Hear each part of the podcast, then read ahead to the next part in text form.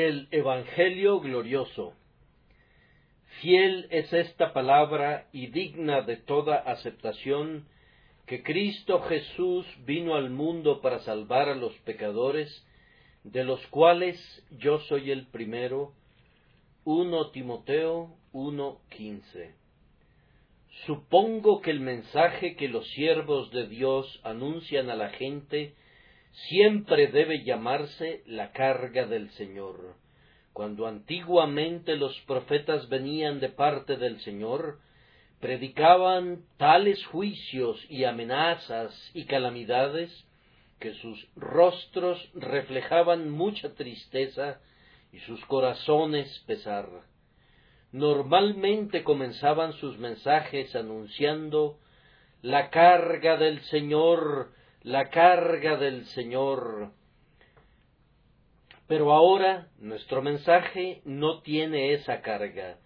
Ni amenazas ni truenos forman parte del tema del ministro del Evangelio. Sólo se habla de misericordia. El amor es la suma y la sustancia de nuestro Evangelio, amor inmerecido, amor hacia el primero de los pecadores. Sin embargo, todavía es una carga para nosotros. En relación al mensaje de nuestra predicación, sigue siendo nuestro gozo y nuestra delicia predicar esa carga. Pero si otros sintieran lo que yo siento, podrían reconocer que no es fácil predicar el Evangelio. Ahora estoy tremendamente preocupado y tengo el corazón atribulado no tanto por el tema que voy a predicar, sino por la forma en que he de hacerlo. ¿Qué pasaría si este mensaje, que es tan bueno, fracasara a causa de la incapacidad de su embajador? ¿Qué pasaría si mis oyentes rechazaran esta palabra que es digna de toda aceptación debido a que me falta de nuevo, con toda seguridad, con mucha certeza, tal suposición es suficiente para provocar el llanto en los ojos de cualquier hombre. Dios quiera prevenir en su misericordia un resultado tan digno de lamentarse. Independientemente de cómo predique ahora, espero que esta palabra de Dios prevalezca en la conciencia de todo hombre y que todos aquellos que nunca han encontrado un refugio en Jesús, por esta sencilla predicación de la palabra, sean persuadidos a venir para comprobar y ver que el Señor es bueno. El orgullo no permitiría nunca a ningún hombre elegir un texto como este es imposible lucirse con él, pues es muy simple. La naturaleza humana está presta a exclamar no podría predicar sobre ese texto. Es demasiado sencillo, no hay ningún misterio en él, no podría mostrar todo mi conocimiento. Es simplemente un anuncio sencillo y de puro sentido común. Preferiría no usarlo, ya que rebaja al hombre, no importando cuánto exalte al Señor. Por tanto, no esperen de mí otra cosa que el texto y su más sencilla explicación. Tendremos dos grandes temas. En primer lugar está el texto. Seguidamente hay una doble recomendación agregada al texto Fiel es esta palabra y digna de toda aceptación. En primer lugar, tenemos la declaración del texto. Cristo Jesús vino al mundo para salvar a los pecadores. En esa declaración hay tres cosas muy importantes. Estas son el Salvador, el pecador y la salvación. En primer lugar está el Salvador. Cuando se explica la religión cristiana, este es el punto por donde debemos empezar. La persona del Salvador es la piedra angular de nuestra esperanza. Sobre esa persona descansa la eficacia de nuestro Evangelio. Si alguien predicara un Salvador que es un simple hombre, ¿no sería digno de nuestras esperanzas? Y la salvación predicada sería inadecuada a nuestras necesidades. Y si otro predicara la salvación por medio de un ángel, vemos que nuestros pecados son tan pesados que una expiación angélica sería insuficiente. Por tanto, su evangelio se derrumbaría hasta el suelo. Quiero repetirlo, sobre la persona del Salvador descansa toda la salvación. Si no es capaz, si no ha sido facultado para hacer el trabajo, entonces ciertamente su trabajo no tiene ningún valor para nosotros y no cumple con su diseño. Pero, hermanos y hermanas, cuando predicamos el Evangelio, no debemos detenernos ni titubear. Debemos mostrarles hoy un Salvador tal que ni la tierra ni el cielo podrían mostrar. Es tan amante, tan grandioso, tan poderoso y tan bien adecuado para todas nuestras necesidades, que es muy evidente que Él fue destinado desde el principio para llenar nuestras más profundas necesidades. Sabemos que Jesucristo, que vino al mundo para salvar a los pecadores, era Dios, y que desde mucho tiempo antes de que viniera a este mundo, los ángeles lo adoraban como al Hijo del Altísimo. Cuando les predicamos al Salvador, les decimos que aunque Jesucristo era el Hijo del hombre, hueso de nuestros huesos y carne de nuestra carne, Él era desde toda la eternidad el Hijo de Dios y tenía en Él todos los atributos que constituyen la perfecta divinidad. ¿Qué otro mejor Salvador podría tener cualquier hombre que el propio Dios? ¿Acaso no es capaz de limpiar el alma el que hizo los cielos?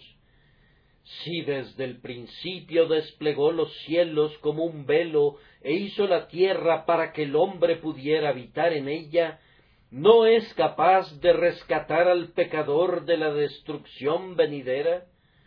Cuando decimos que Él es Dios, declaramos a la vez que es omnipotente y que es infinito y cuando estos dos atributos unen sus trabajos, ¿qué puede ser imposible para ellos?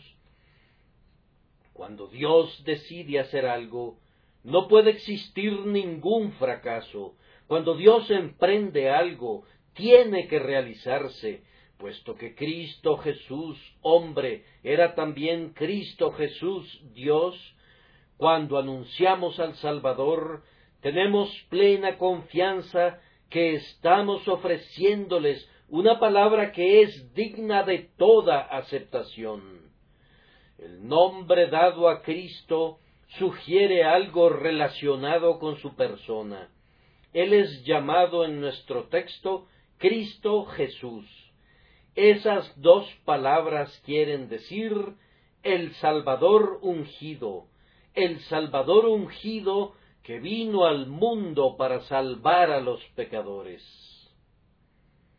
Debemos hacer una pausa aquí y leer nuevamente este texto. Él es el Salvador ungido. Dios Padre, desde toda la eternidad, ungió a Cristo para que ejerciera el oficio de Salvador de los hombres.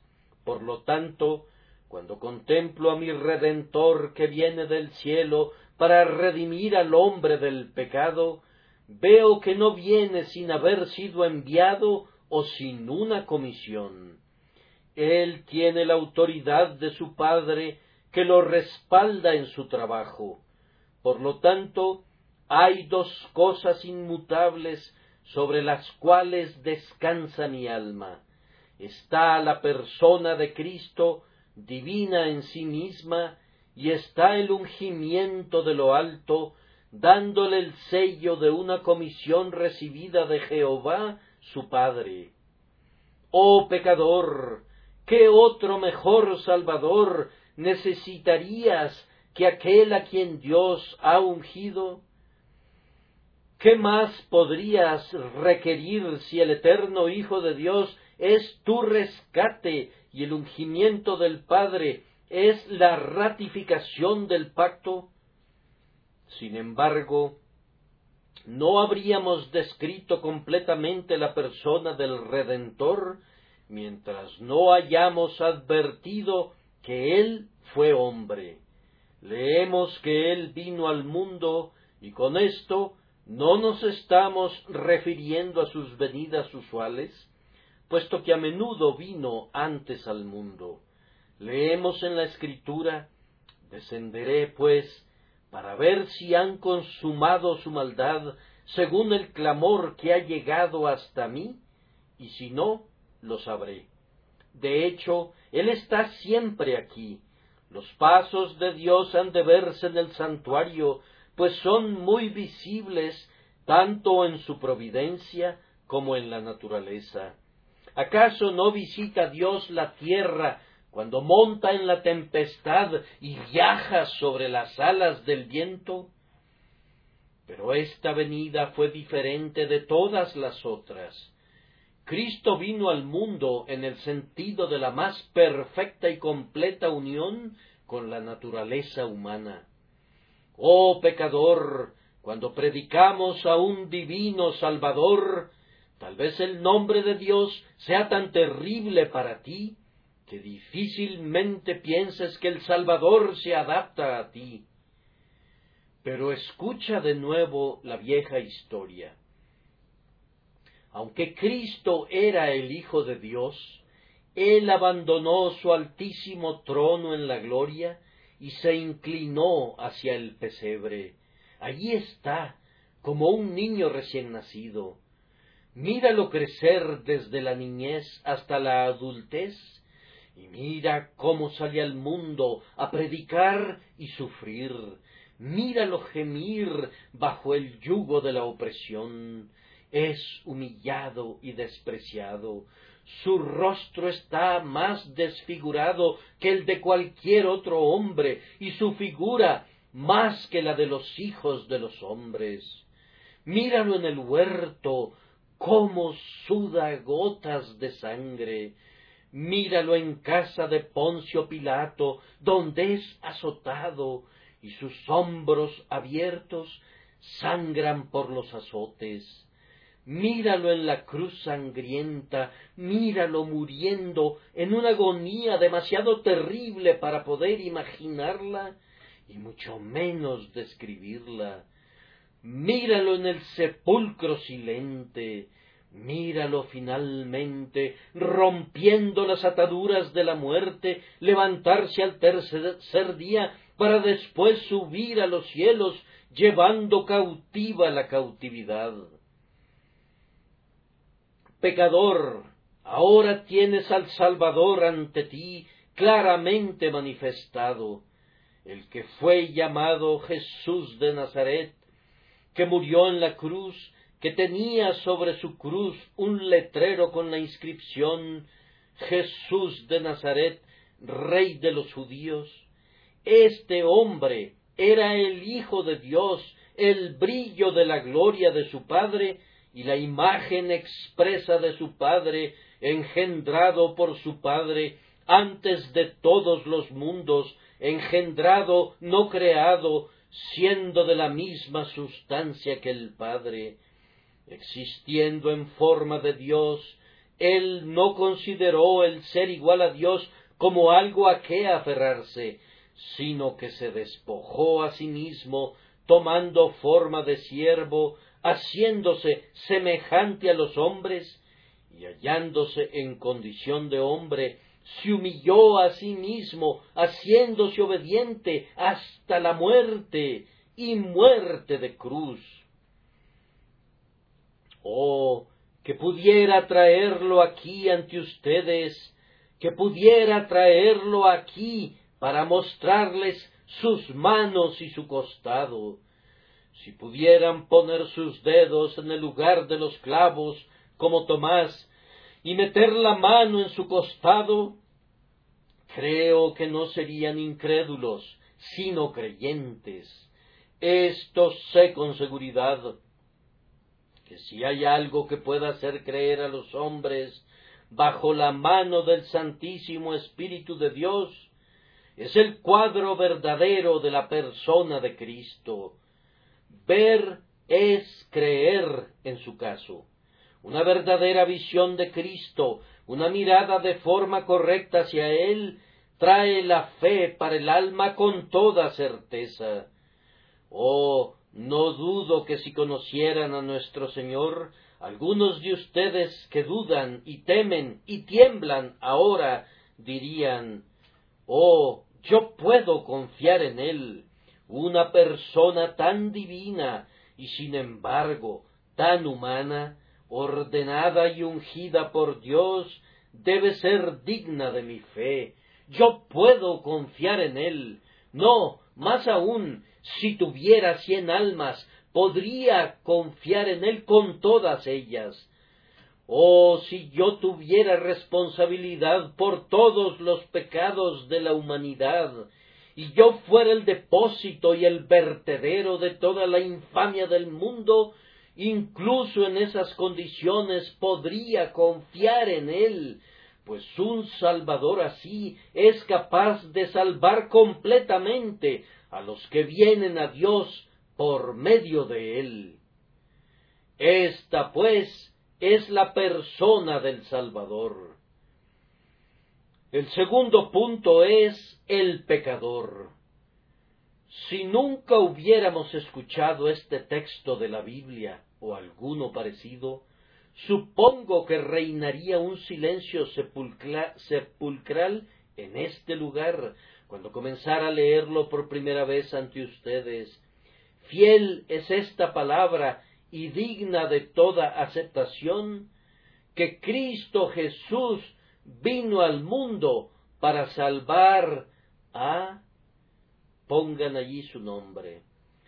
Sé cómo inclinarían hacia adelante sus cabezas, serían todo oídos y ojos, y se esforzarían al máximo por saber quién, por quién murió el Salvador. Cada corazón preguntaría ¿a quién vino a salvar?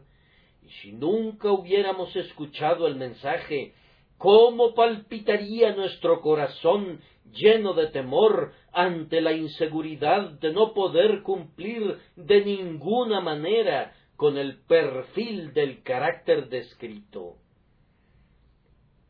Oh, cuán agradable es escuchar de nuevo la palabra que describe el carácter de aquellos a los que Cristo vino a salvar. Él vino al mundo para salvar a los pecadores. Reyes, no hay ninguna distinción especial para ustedes. Príncipes, no los ha seleccionado solamente a ustedes como objeto de su amor. Los mendigos y los pobres podrán probar también su gracia. Ustedes, hombres sabios, ustedes, maestros de Israel, Cristo no dice que Él vino para salvarlos especialmente a ustedes el campesino sin educación y el analfabeta es igualmente bienvenido por su gracia. El judío, con todo y su árbol genealógico de honor, no es más justificado que el gentil.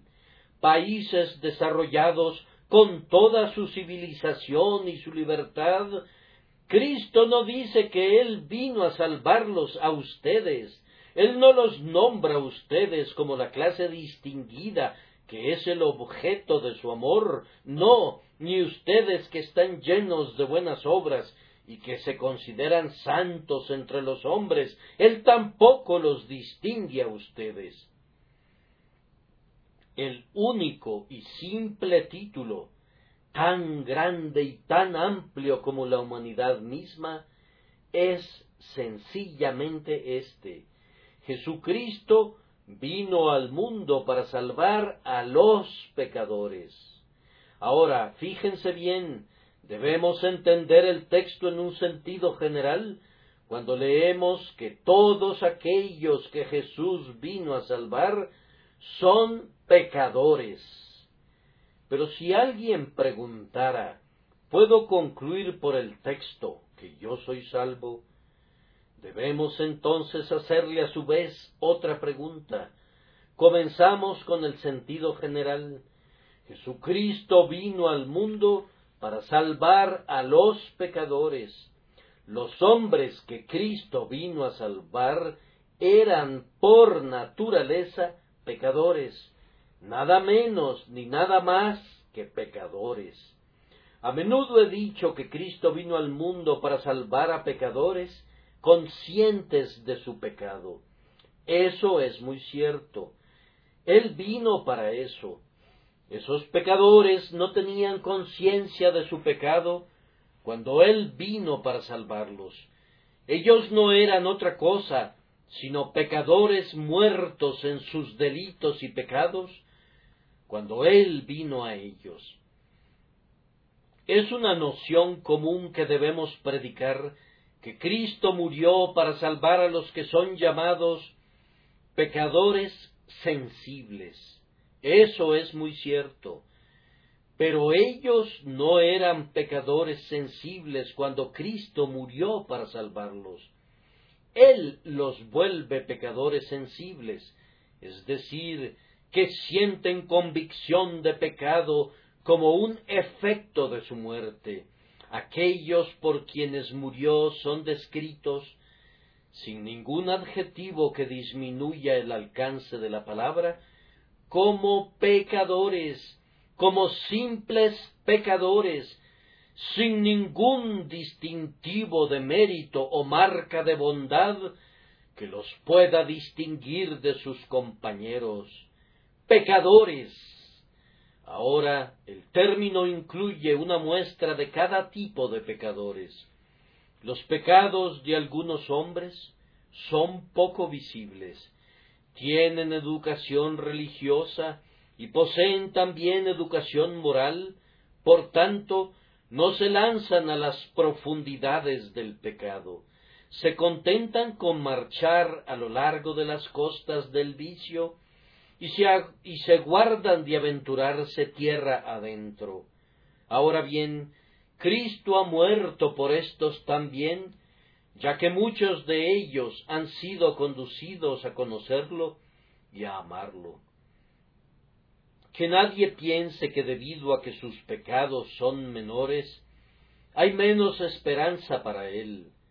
Qué extraño es que algunos piensen así.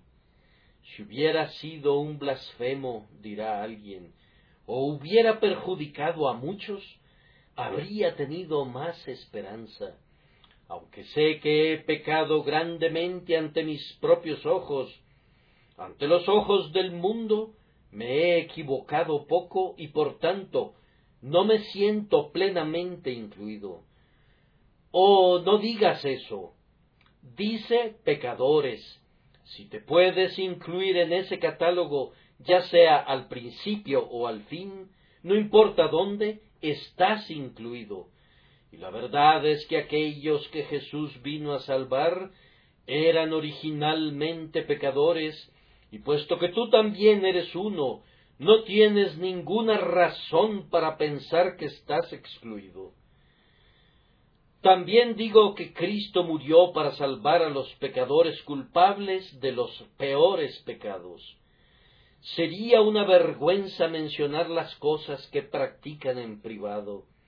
Han existido hombres que han inventado vicios que ni el demonio mismo conocía hasta que ellos los inventaron. Ha habido hombres de naturaleza tan bestial que los mismos perros son criaturas más honorables que ellos.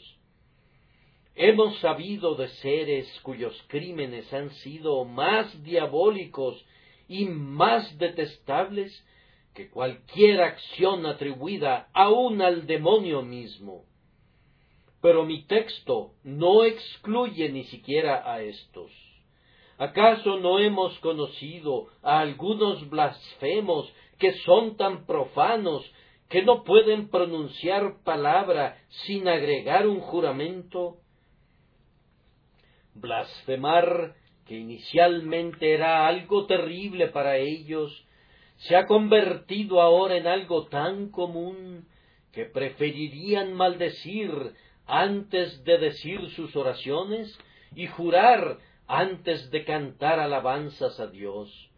Maldecir se ha convertido en parte de su comida y bebida, una cosa tan natural para ellos, que a pesar de lo terriblemente pecaminoso de eso, no se escandalizan y lo hacen muy a menudo. En cuanto a las leyes de Dios, se gozan en conocerlas simplemente para transgredirlas.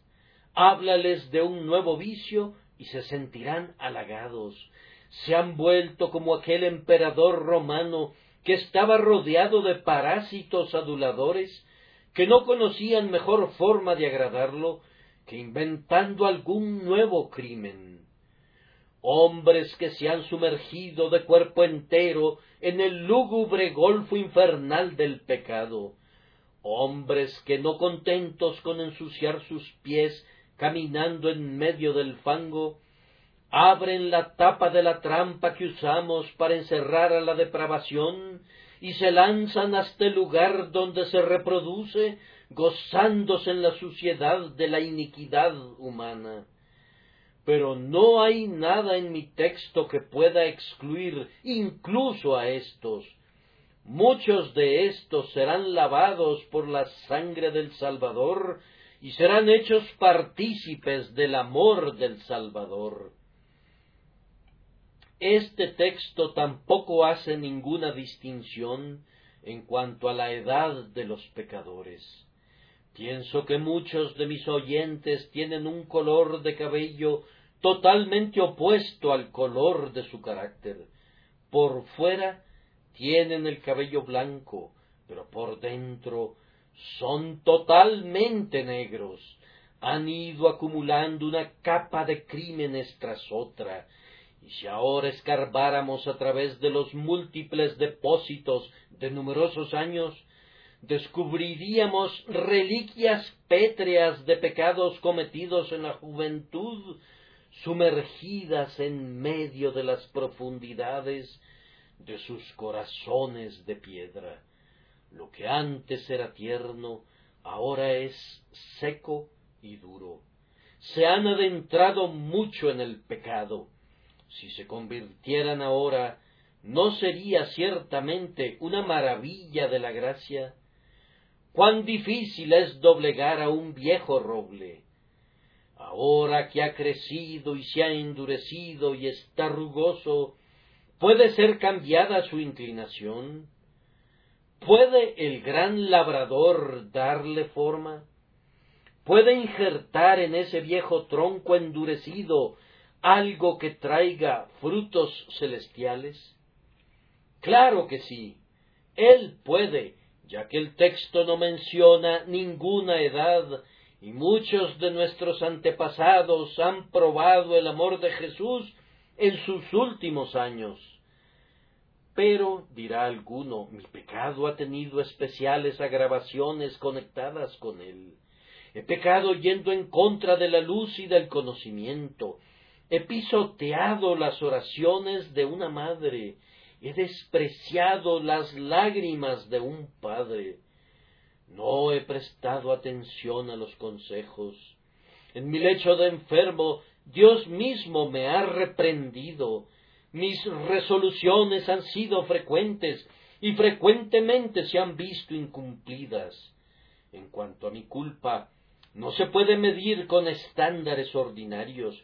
Mis crímenes pequeños son mayores que las más profundas iniquidades de otros hombres, pues yo he pecado en contra de la luz, en contra de los remordimientos de conciencia, y en contra de todo lo que me enseñaba un camino mejor. Pues bien, amigo mío, no veo que tú quedes excluido. Mi texto no hace ninguna distinción, sólo dice pecadores. Y en lo que se refiere a mi texto, no hay ningún tipo de límite. Debo entender el texto tal como está, y ni siquiera por ti podría consentir en limitarlo. Dice, Cristo Jesús vino al mundo para salvar a los pecadores. Ha habido algunos hombres salvos que han sido como tú. ¿Por qué, pues, no podrías ser salvo tú?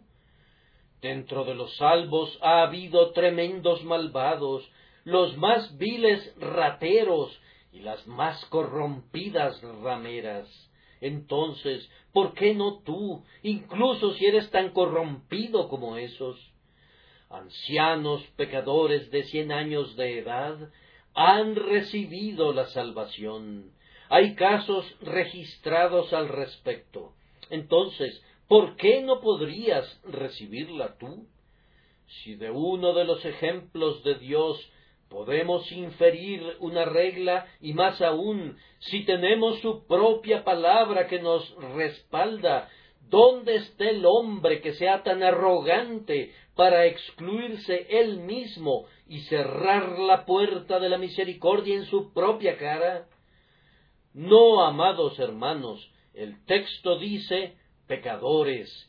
¿Y por qué ese texto no nos podría incluir a ti y a mí en su alcance?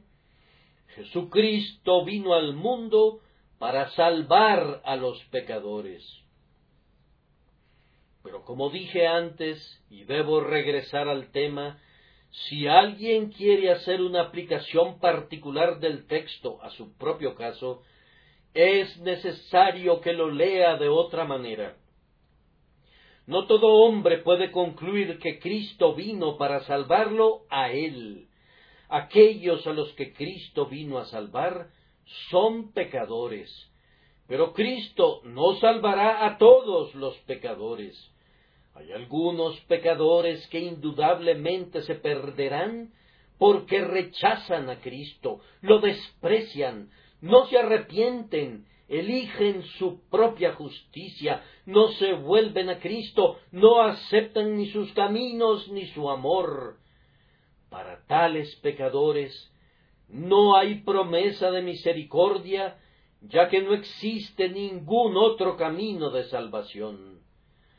Cuando desprecias a Cristo, desprecias tu propia misericordia.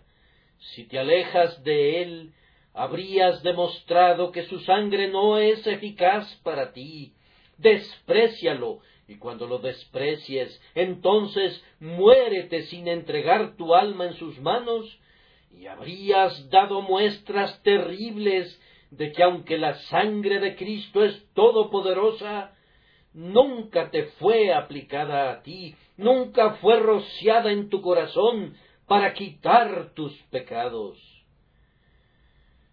Si quiero saber si Cristo murió por mí, de tal manera que ahora pueda creer en Él y sentir mi salvación, debo responder a esta pregunta. ¿Siento hoy que soy un pecador? No lo digo simplemente por quedar bien, sino que lo siento realmente. En lo más profundo de mi alma es esa una verdad de Dios grabada con fuego en letras mayúsculas, yo soy un pecador. Entonces, si es así, Cristo murió por mí. Estoy incluido en su propósito especial. El pacto de la gracia incluye mi nombre en el viejo libro, libro de la elección eterna. Allí está incluida mi persona. Sin duda alguna seré salvo si sintiéndome ahora un pecador me arrojo sobre esa sencilla verdad de Dios y creo y confío en ella como mi ancla en los tiempos de tormenta. Díganme, hermanos y hermanas, ¿no están preparados a confiar en Él? ¿Acaso no hay entre ustedes algunos capaces de decir que se reconocen pecadores? Oh, te suplico, quien quiera que seas, que creas en esta gran verdad de Dios, que es digna de toda aceptación. Cristo Jesús vino para salvarte. Conozco tus dudas, conozco tus temores, puesto que yo mismo los he tenido, y el único camino por el cual puedo mantener vivas mis esperanzas es simplemente este, cada día soy traído a la cruz. Creo que hasta mi lecho de muerte no tendré otra esperanza sino esta. Nada en mis manos llevo, simplemente a tu cruz me apego. Y la única razón por la que creo en este momento que Jesucristo es mi redentor es simplemente esta. Yo sé que soy un pecador. Lo siento y me duele. Y a pesar de que lo lamento mucho, cuando Satanás me dice que no puedo ser del Señor, saco de mi misma lamentación la conclusión confortable que puesto que Él me ha hecho sentir que estoy perdido, no lo habría hecho a menos que tenga la intención de salvarme. Y puesto que me ha permitido ver que pertenezco a esa grandiosa clase de personas que Él vino a salvar, deduzco de ello, más allá de toda duda, que Él me salvará.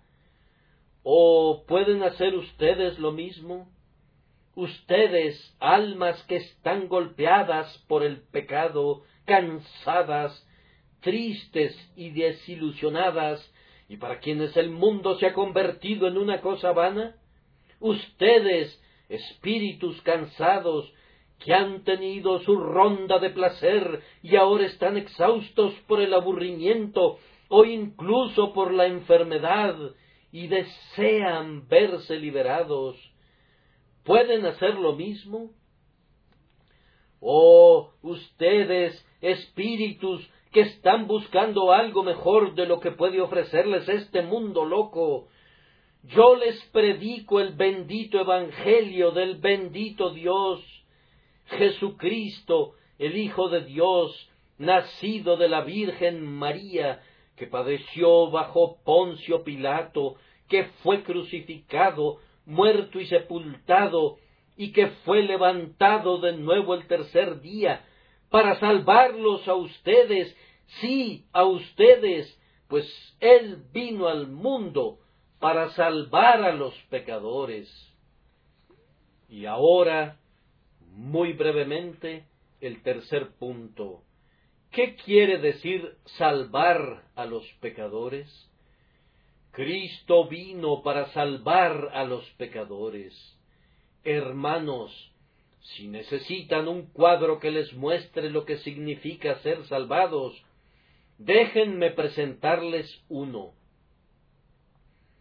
Hay un pobre infeliz que ha vivido durante muchos años en el más horrendo pecado, se ha hecho tan indiferente al pecado que sería más fácil cambiar el color de su piel que él aprendiera a hacer el bien.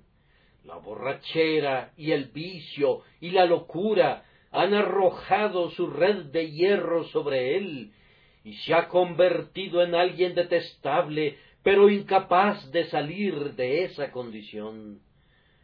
¿Puedes verlo? Se tambalea precipitadamente hacia su ruina desde su niñez hasta su juventud y desde su juventud hasta su adultez, ha pecado sin freno y ahora se encamina hacia sus últimos días. La fosa del infierno ya está iluminando su camino y sus terribles rayos casi tocan su rostro, pero él todavía no se da cuenta continúa en su impiedad, despreciando a Dios y odiando su propia salvación. Dejémoslo allí. Han pasado algunos años y ahora escuchen otra historia. pueden ver a aquel espíritu que se destaca entre la multitud, cantando de manera muy dulce sus alabanzas a Dios, advierten que está vestido de blanco, un símbolo de su pureza, lo ven cuando lanza su corona a los pies de Jesús y le reconoce como Señor de todo, escúchenlo, lo oyen cantar la melodía más dulce que se ha escuchado en el paraíso, pongan atención, el himno es este, yo, el primero de los pecadores soy, mas Jesús por mí murió. Al que nos ama y nos libró de nuestros pecados con su sangre, a Él sea la gloria y el dominio para siempre jamás. ¿Y quién es el que así compite con las melodías de los serafines?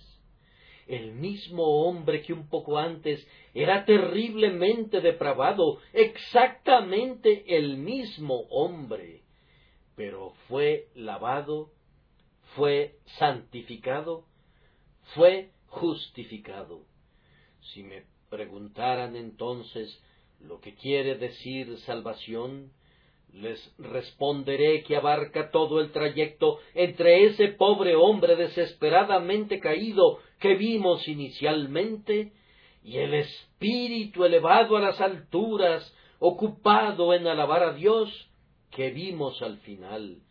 Eso es lo que significa ser salvo, que nuestros viejos pensamientos sean renovados, que nuestros viejos hábitos y costumbres sean renovados, que nuestros viejos pecados sean perdonados y que recibamos una justicia que no es nuestra, tener paz en nuestra conciencia, paz con el hombre y paz con Dios, tener el vestido sin mancha de una justicia que no es nuestra sobre nuestro cuerpo y ser sanados y lavados. Ser salvos es ser rescatados del golfo de la perdición, es ser levantados al trono del cielo, ser librados de la ira y de la maldición y de los truenos de un Dios airado, y ser llevados a sentir y probar el amor, la aprobación y el aplauso de Jehová, nuestro Padre y nuestro amigo. Y Cristo da a los pecadores todo eso. Cuando predico este sencillo Evangelio, no tengo nada que ver con aquellos que no se consideren pecadores. No tengo nada que ver con aquellos que deben ser canonizados ni con los que reclaman una santa perfección obtenida por medio de ellos mismos.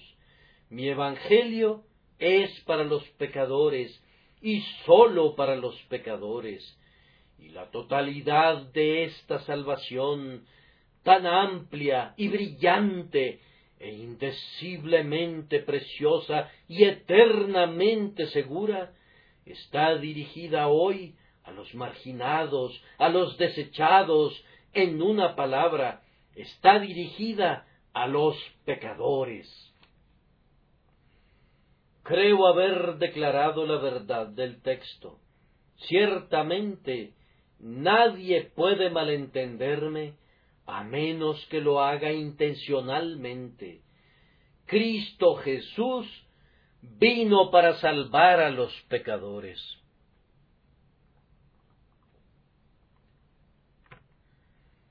Y ahora, aunque mi tarea llega a su fin, me queda por delante la parte más difícil, la doble recomendación del texto. Primero, fiel es esta palabra, que es una recomendación para el que duda. En segundo lugar, y digna de toda aceptación. Esta es una recomendación para el indiferente y también para el ansioso. Primero, fiel es esta palabra. Este texto se recomienda para el que duda. Oh, el diablo tan pronto detecta que hay hombres bajo el sonido de la palabra de Dios, se desliza por la multitud y susurra en el corazón de uno no lo creas y en el de otro ríete de eso y en el de otro no aceptes eso. Y cuando se topa con una persona a quien va dirigido el mensaje, alguien, alguien que se siente pecador, entonces el diablo redobla sus esfuerzos para que no crea en absoluto el mensaje. Sé lo que Satanás te dijo a ti, mi pobre amigo, allá. Dijo, no lo creas, es demasiado bueno para ser cierto. Déjenme responderle al diablo con las propias palabras de Dios. Fiel es esta palabra, es buena y es tan verdadera como buena. Es demasiado buena para ser realidad si Dios mismo no la hubiera dicho. Pero puesto que Él la dijo, no es demasiado buena para no ser realidad. Te diré por qué piensas que es demasiado buena para ser cierto. Es porque tú pesas el grano de Dios con tu propia balanza. Por favor, recuerda que tus caminos no son sus caminos, ni sus pensamientos son tus pensamientos. Como son más altos los cielos que la tierra, así son sus caminos más altos que vuestros caminos, y sus pensamientos más altos que vuestros pensamientos.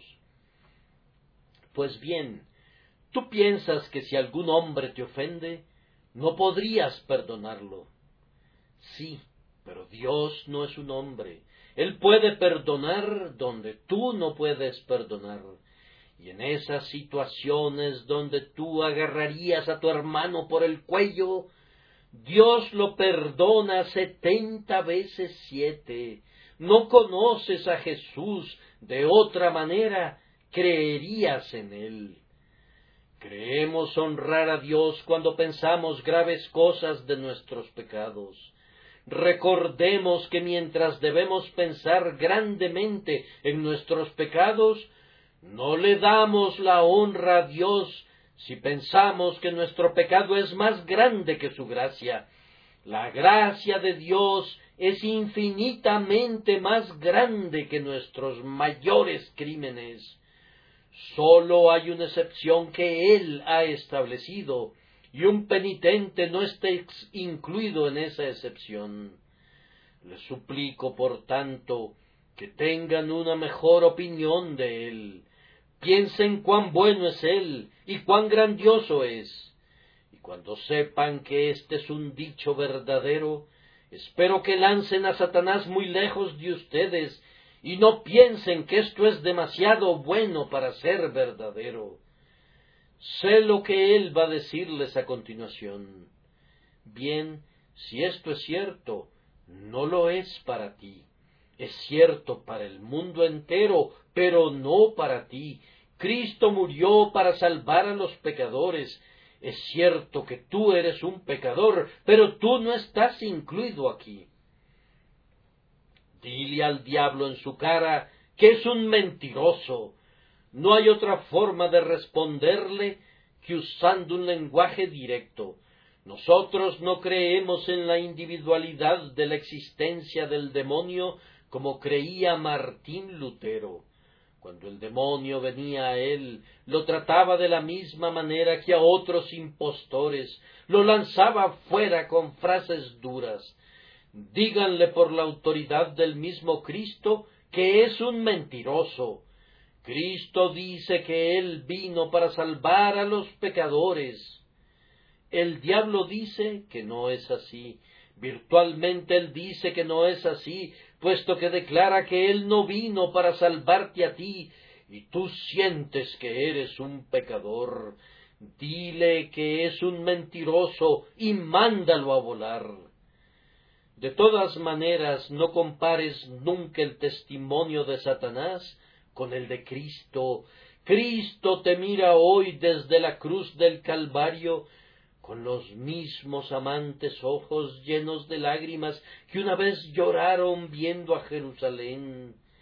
Te mira, hermano mío, hermana mía, y dice a través de estos labios míos, yo vine al mundo para salvar a los pecadores. Pecador, ¿no vas a creer en Él y confiar tu alma en sus manos? ¿No vas a decir, dulce Señor Jesús, tú serás nuestra confianza a partir de ahora? Por ti renuncio a todas las otras esperanzas. Tú eres, tú siempre serás mío. Ven, tímido amigo, voy a tratar de darte ánimo, repitiendo nuevamente el texto Jesucristo vino al mundo para salvar a los pecadores. Te exhorto por tu honestidad, que puesto que afirmas creer en la Biblia, que creas en esto. Allí está. ¿Crees en Jesucristo? Por favor, respóndeme. ¿Crees que miente? ¿El Dios de la verdad se inclinaría a mentir? No, dices tú, todo lo que Dios diga lo creo. Pues es Dios quien te lo dice en su propio libro. Él murió para salvar a los pecadores. Veamos otra vez. ¿No crees en los hechos? ¿No se levantó Jesucristo de su sepulcro? ¿No demuestra eso que su Evangelio es auténtico? Y si el Evangelio es auténtico, todo lo que Cristo declara que es el Evangelio debe de ser verdadero. Te exhorto, puesto que crees en su resurrección, a que creas que Él murió por los pecadores y que abraces esta verdad. Además, ¿Quieres negar el testimonio de todos los santos en el cielo y de todos los santos en la tierra? Pregunta a cada uno de ellos y te dirán que esto es verdad.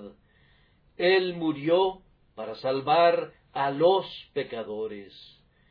Yo, como uno de los más humildes de sus siervos, doy mi testimonio les digo que cuando Jesús vino para salvarme, no encontró nada bueno en mí. Sé con toda certeza que no había nada en mí que pudiera recomendarme ante Cristo. Y si me amó, me amó porque así lo quiso, porque no había nada en mí para que me amara, nada que Él pudiera desear en mí. Lo que yo soy, lo soy por su gracia, por Él soy lo que soy. Pero al principio me encontró como un pecador y la única razón de su elección fue su soberano amor. Pregunta todo el pueblo de Dios y todos te dirán lo mismo. Pero tú dices que eres un terrible pecador, pues no eres más pecador que algunos de los que ya están en el cielo. Dices que eres el más grande pecador que jamás haya existido. Yo digo que estás equivocado. El más grande de los pecadores murió hace años y se fue al cielo. Mi texto así lo dice, de los cuales yo soy el primero. Entonces puedes ver que el más grande de los pecadores fue salvado antes que tú, y si el primero de los pecadores ha sido salvado, ¿por qué no serías salvado tú también? Los pecadores están formados en una fila, y veo que uno sale de la fila y dice Abran paso, abran paso, yo voy a la cabeza, yo soy el primero de los pecadores, denme el lugar más humilde, déjenme tomar el lugar de menor jerarquía. No, grita otro, tú no, yo soy un mayor pecador que tú. Entonces viene el apóstol Pablo y dice, reto a ustedes, Manasés y Magdalena, yo los reto a ustedes, yo tendré el lugar más humilde. Yo fui un blasfemo, un perseguidor y alguien que hizo mucho daño, pero he obtenido misericordia para que Cristo Jesús mostrase en mí el primero toda su clemencia. Entonces Si Cristo ha salvado al peor de los pecadores que haya existido, oh pecador, no importa cuán pecador seas, no puedes ser más pecador que el primero, y Él tiene la capacidad de salvarte. Oh, te suplico por los miles y miles de testigos alrededor del trono y por los miles de testigos en la tierra, por Jesucristo, el testigo en el Calvario, por la sangre derramada que testifica a una hora, por Dios mismo y por su palabra que es fiel, te imploro que creas en esta palabra fiel, que Jesucristo vino al mundo para salvar a los pecadores. Y ahora vamos a concluir. En segundo lugar, este texto se recomienda para los indiferentes y también para los preocupados. Este texto es digno de toda aceptación por parte de la persona indiferente. Oh hombre, tú lo desprecias. Observé cómo torcías tus labios en son de burla.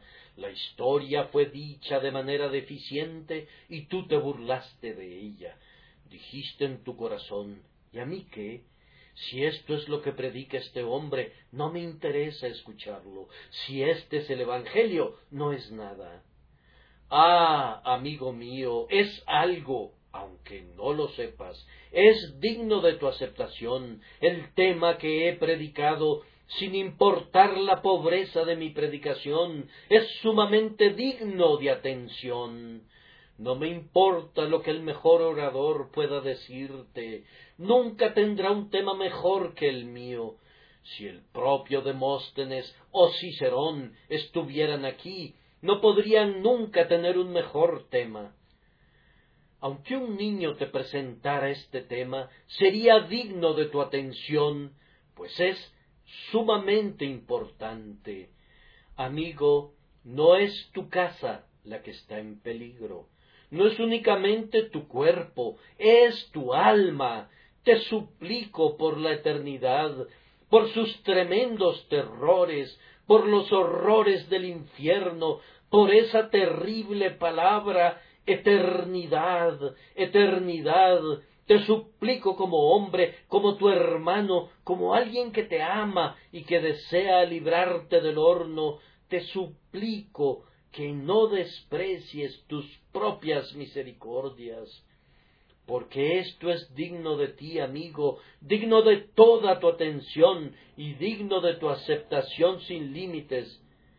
¿Eres sabio? Esto es más digno que tu sabiduría. ¿Eres rico? Esto es más digno que toda tu riqueza. ¿Eres famoso?